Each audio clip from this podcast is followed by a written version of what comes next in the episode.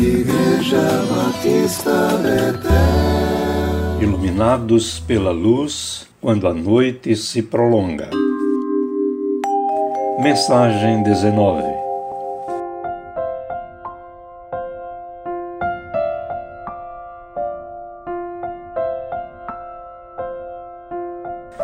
Somente em Deus, ó minha alma, espera silenciosa porque dele vem a minha esperança. Salmo 62, 5. Salvo raríssimas regiões desse nosso mundo, ligado atualmente por extraordinárias tecnologias de comunicação, tornamo-nos como seres humanos ilhas cercadas de barulhos por todos os lados. Nosso mundo tornou-se barulhento ao extremo Barulho também polui o cosmos e causa desequilíbrio ao ecossistema. Portanto, quanto menos barulho, melhor para a Terra, para a nossa vida no planeta. O barulho em excesso nos adoece, compromete o nosso sistema auditivo e pode causar surdez tanto temporária como definitiva. Para nosso interesse nesta nossa reflexão, dizemos que há barulhos que nos perturbam e que vêm de fora, mas há outros que são criados por nós mesmos. Por quê? Porque o silêncio nos incomoda, causa inquietação e assusta-nos até. Ele nos dá a consciência da nossa solidão do ser, por sermos indivíduos.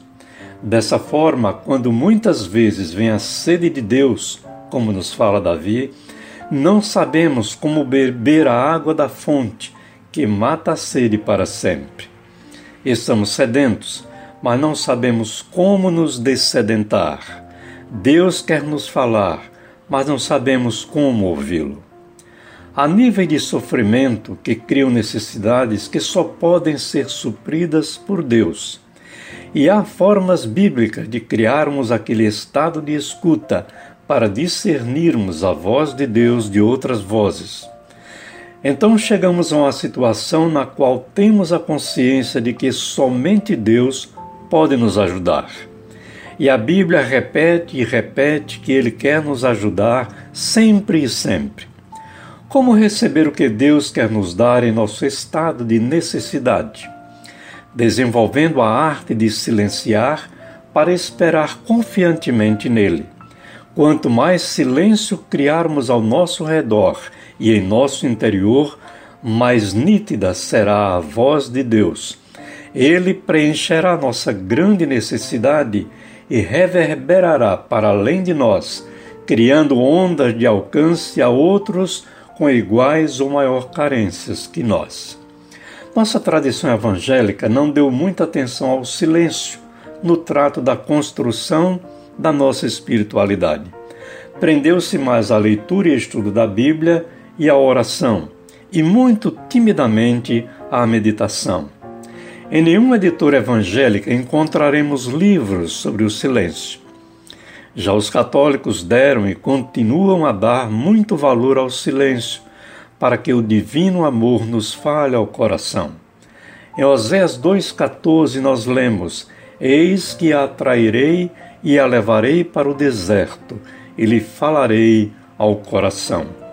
O profeta Zacarias, numa dada situação do povo de Judá, exclamou: Cale-se toda a carne diante do Senhor, porque ele se levantou da sua santa morada.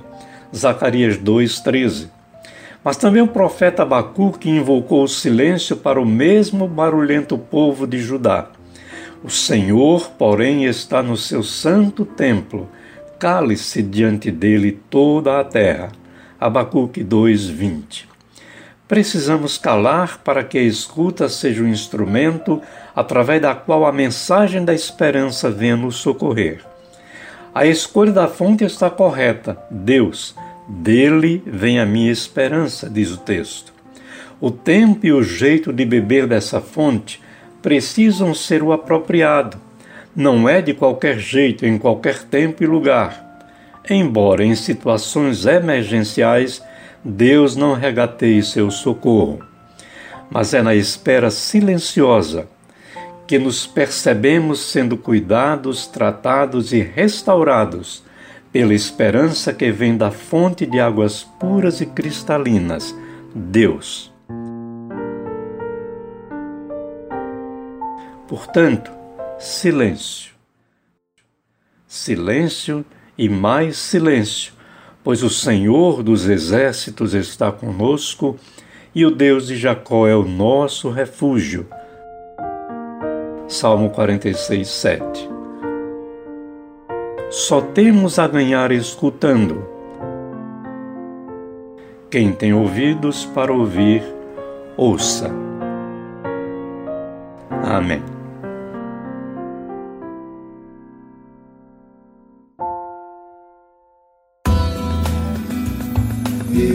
Jean-Baptiste Vettel.